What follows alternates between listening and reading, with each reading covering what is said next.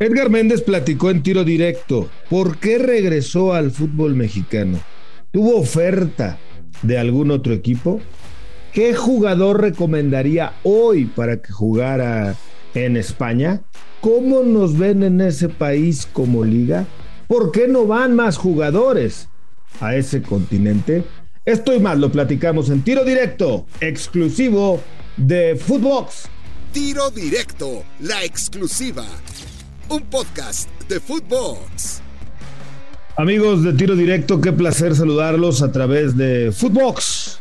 Hoy junto a Edgar Méndez, jugador del equipo de Necaxa y que seguramente usted recuerda por su buen paso previamente en Cruz Azul, con una larga carrera en el fútbol mexicano, en el fútbol español, quiero decir, y ahora bueno, pues de regreso en México. Edgar, primero que nada, gracias por estar aquí conmigo. ¿Cómo estás? ¿Qué tal? Hola, todo muy bien y encantado. Oye, esta decisión de volver al fútbol mexicano, luego de estar a la vez ahí un par de temporadas, eh, tiene que ver con lo bien que te fue la primera etapa en Cruz Azul, con el proyecto tan interesante que era y sumado quizá a lo que ya habías vivido, digo porque pues bien pudiste haber regresado al continente americano, pero a la MLS buscar, o tener otra cosa en España. ¿A qué se debe esta decisión? No, la verdad que, que como dije, siempre, siempre estuve pendiente del fútbol mexicano. Eh, cuando estuve aquí lo, lo disfruté demasiado.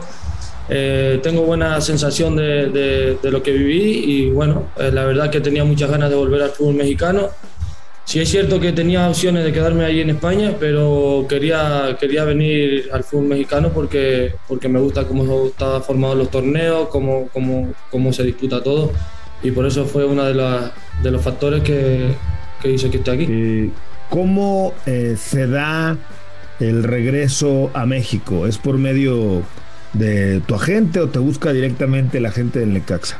Bueno, eh, eh, escuché como que había algo de interés, eh, nos reunimos allá en España y la verdad que, que una vez que, que, me hicieron saber que me querían, que, que le gustaría que formase parte de, de, del equipo, de, del club, pues la verdad que yo hablé con mi agente y tenía muchas ganas de volver y, y bueno, y aquí estoy. Oye, cuando regresaste la primera vez a España después de Cruz Azul, y llegas a, tu país y te empiezan a preguntar, oye, ¿cómo está México? ¿Cómo está la liga? ¿No? Porque de pronto la verdad es como en una liga que no se ve allá, pues me imagino que habrá muchas preguntas por parte de tus compatriotas, ¿no?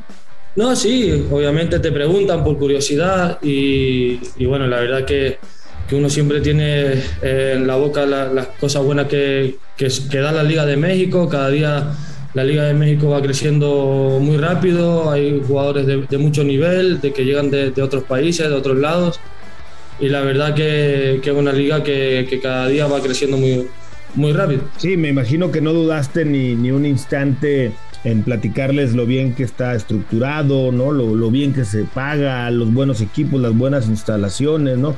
¿Cómo calificarías tu etapa en Cruz Azul? Bueno, la verdad que la, mi etapa en Cruz Azul para mí fue una etapa muy buena y muy bonita. Yo creo que ahí los números están.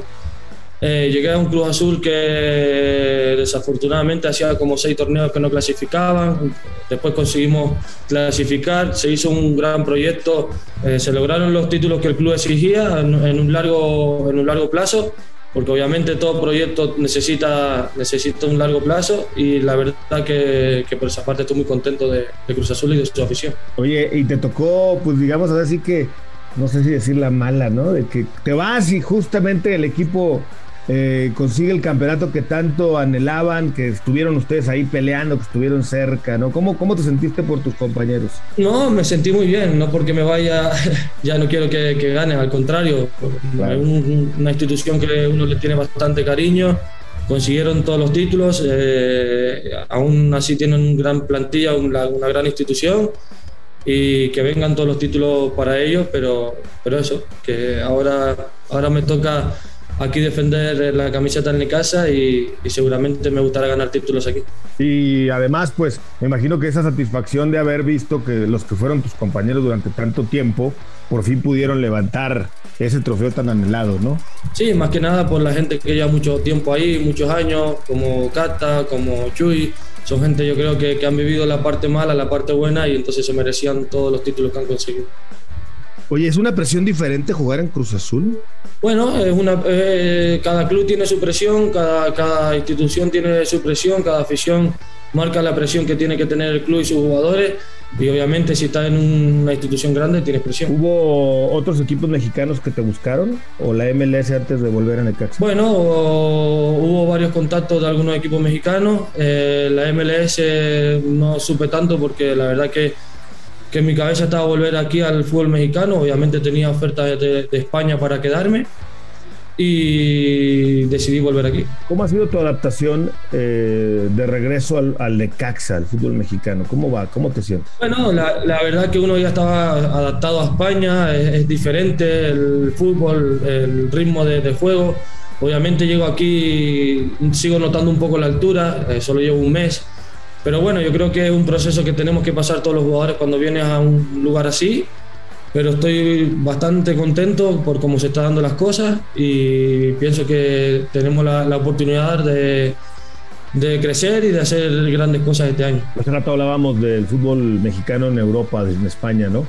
¿Por qué será que no hay más mexicanos en España, en el fútbol europeo? Así con tu, lo que tú tienes de experiencia en México y en España, ¿cuál sería el punto fino que tú detectas que podría ser? Bueno, la verdad que en el fútbol mexicano hay grandísimos jugadores, ustedes lo saben también, hay mucho talento. Obviamente, quizá un punto difícil para que lleguen más jugadores de México a, a, Europa, pienso que son los, los, las cantidades que piden de, por traspaso a los jugadores tan jóvenes, que yo creo que eso les cierra las puertas. Pero bueno, cada club, cada institución marca el precio que, que le tiene que poner a su jugador Ahí no podemos entrar nosotros en ese debate, pero creo que si fuese un poco más asequible, creo que habría muchos más jugadores mexicanos en Europa. ¿Tú crees que eh, sea también... Porque el nivel lo tiene. Claro. Eh, ¿Tendrá mucho que ver o poco que ver también lo cómodo que está el futbolista mexicano aquí? Bueno, eh, está en, en, su país, la verdad que está bien aquí, pero sí es cierto que todo jugador mexicano quiere saltar a Europa, quiere vivir ese sueño y la verdad que para ellos es muy bonito llegar allá y, poder tener pues el salto que tienen otros jugadores mexicanos que han llegado a Europa.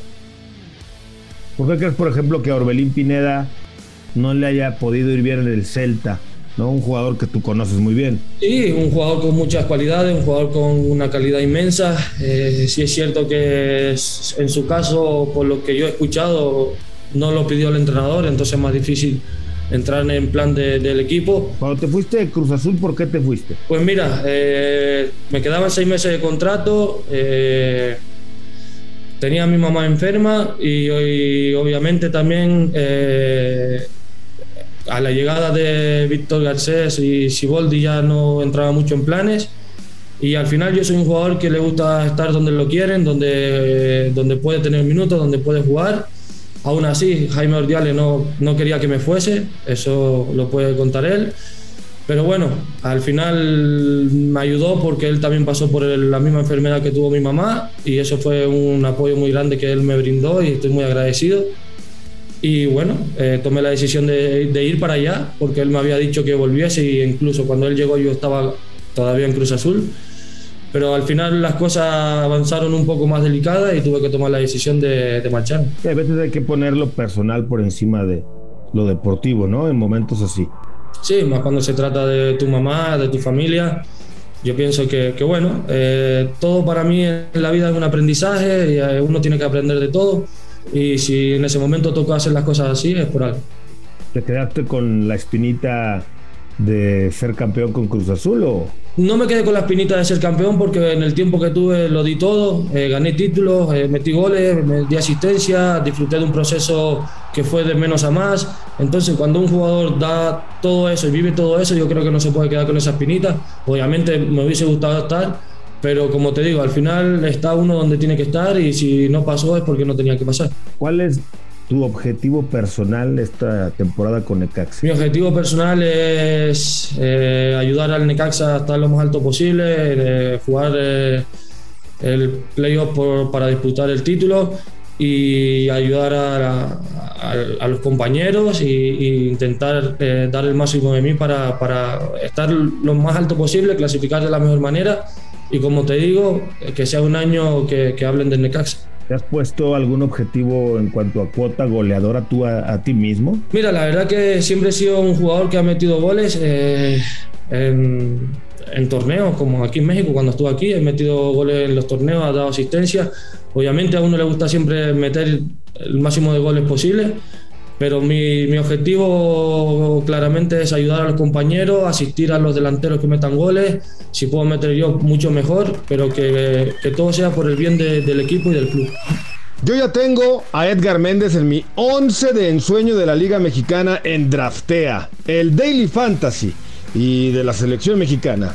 Y ustedes sumen puntos con el Necaxista y llévense una lana extra. Jugar es muy sencillo. Footboxers, descarguen la app de draftea.com, armen su Dream Team de la Liga Mexicana, comiencen a sumar y si ganan dinero, reinviertan y sigan jugando para demostrar que son el mejor director técnico. Ingresa el código Footbox para que le regalen 30% adicional en su recarga. ¿Cómo le explicas en España a tus compañeros el playoff mexicano, la liguilla, el repechaje. Sí, ahora, ahora cambió, ahora cambió y te da, la, da más oportunidad para poder pelear a, más equipos. Pero bueno, como te digo, eso es lo que tiene lo bonito de aquí, que al igual el que queda en el puesto número 12 te sale campeón y el primero que lleva todo el año con una regularidad espectacular se queda fuera y así lo viví yo en mi etapa anterior. Y eso es lo que te digo, lo que te da esa vidilla en, el repechaje, en la liguilla, y yo creo que eso es lo, bonito. Y, por eso es lo que digo, lo que me gusta aquí. Ya me imagino, Edgar, platicando allá, ¿no? Con algún amigo tuyo. No, pues, oye, ¿cómo les fue en Cruz No, pues fuimos líderes. Ah, quedaron campeones. No, no, no quedamos campeones. ¿Cómo? ¿Cómo? No, es que fíjate que entró un cuate en octavo, ¿no? Y entonces sí. fueron eliminando y nos ganan. ¿Qué onda? O sea, no lo puedes creer, ¿no? No, es raro, es raro, como te digo. Eh, quedas primero, vas marcando un camino increíble, consiguiendo victorias, siendo regular y después por algún despiste o cualquier cosa que te pasa en un partido ya te quedas sin el título. Pero bueno, eso es lo que te hace que estés más atento, más concentrado, que, no te relajes. Y eso es lo bonito que tiene estos torneos. ¿Te gusta ese formato? A mí sí, a mí sí me gusta. Como te digo, no es lo, no, es lo que un primero desearía, pero uno que queda en el 12 o en el 10 o en el octavo, que pueda arrebatarle el título al primero, al segundo, al cuarto, yo creo que, es lo que es lo, que te da como hambre de pelear por todo. Sí, porque ya pues, en otras ligas, décimo, doce, ocho, nueve, ya no pelean por nada, ¿no? Entonces, en ese sentido, tienes razón. ¿Para qué está este Necaxa esta temporada? Pues mira, la verdad que, a pesar de que el primer partido no se dio, hicimos un gran partido, no se dio bien, eh, fue un poco abultado para todo lo que hicimos y yo creo que lo, vimos y lo, lo analizamos el segundo partido se dio la victoria de los tres puntos, creo que nos lo merecíamos por cómo venimos trabajando y la pretemporada que ha hecho el equipo. Y la verdad que estamos para, para, para pelear, para, para, incomodar a los grandes rivales, para estar metidos ahí peleando. Y eso es lo que te digo, es lo que yo desearía y lo que me gustaría que, que todo el mundo hablara del Necaxa, que estamos preparados para, para pelear a, a cualquiera. Oye, ¿alguna vez en tu etapa, estuviste recientemente en España, eh, imagínate que te pregunta un directivo, un técnico, un presidente de un club, oye, ¿qué jugador mexicano recomiendas? ¿Qué tienes visto? ¿Qué dirías? Jugador mexicano ahora mismo con una proyección brutal. Eh, para mí es el extremo izquierdo jurado que, fue, que recién llegó de la selección mexicana y creo que va a ser un grandísimo jugador que si no me equivoco en un par de añitos va a dar mucho que hablar. Sí, la verdad, y ya la temporada pasada anduvo, anduvo re bien. Eh, ¿Cuál definirías hoy en el intento ya de encontrar un estilo, una forma de juego en Necaxa? ¿Qué es? ¿Cuál es ahorita el estilo del Necaxa? No, la verdad que el estilo nuestro es ser un, un equipo con ambición, un equipo que quiere tener balón siempre, un equipo que quiere eh, anotar muchos goles, un fútbol moderno, un equipo que, quiere, como te digo, eh, mover el balón, tener la posesión y, presionar muy fuerte y, hacer muchos goles. El Jimmy Lozano tiene una idea muy clara, es un técnico joven pero es uno de los técnicos con mayor proyección, ¿no? No, no, la verdad que grandísimo técnico, trabaja brutalmente, él y su cuerpo técnico, y la verdad que, que es muy joven, tiene mucho conocimiento de fútbol, se ha ido a preparar siempre que puede a Europa, y la verdad que tiene mucho conocimiento del fútbol moderno y eso es lo que a nosotros nos, nos enseña a, estar pendiente de todo, cómo nos explica todo, cómo avanza todo. Y la verdad que eso es agradecer porque siempre está actualizado y nos da lo mejor de, todo. ¿Cómo ves al equipo? Tienen una combinación de juventud y experiencia muy interesante, ¿no? Ahora llegó Hugo González, aunque tienen a Malagón. Eh, tienen a Alexis Peña, que para mí algunos equipos lo han desperdiciado mucho, ¿no? Está Fernando Madrigal, eh, llegó Milton Jiménez, está Dieter Villalpando, estás tú, por supuesto está este chavito que, que citabas jurado, que tiene 17, ¿no? Si no, si no me vaya la memoria. Sí, 17, 17. Tienen a, mm, Arauz, ¿no? El, chileno que también llegó. No, te digo la verdad que si miras uno por uno tenemos una gran plantilla, tenemos jugadorazos en el equipo. Y como te digo, estamos trabajando muy fuerte, eh, estamos eh, matizando y puliendo todo lo que quiere el míster para entrar en una buena dinámica de, conseguir victorias consecutivas. Y por nuestra parte no va a quedar, vamos a pelear todos los partidos como si fuesen el último porque estamos capacitados y preparados y eso es lo que te digo, queremos dar que hablar y queremos hacer un gran año y, que se nos recuerde. Pues ojalá y así sea Edgar, cuando anda bien en el CAX la verdad da gusto porque es un equipo que siempre valora, revalora futbolistas y además saca jugadores como Jurado y otros a la primera división. Eh, muchas gracias, Edgar, por platicar conmigo aquí en Tiro Directo. Dale, un abrazo y encantado. Abrazo, Edgar Méndez en Tiro Directo. Yo soy Gustavo Mendoza. Ahora me escucha, ahora no. Esto fue Tiro Directo, la exclusiva, un podcast de Footbox.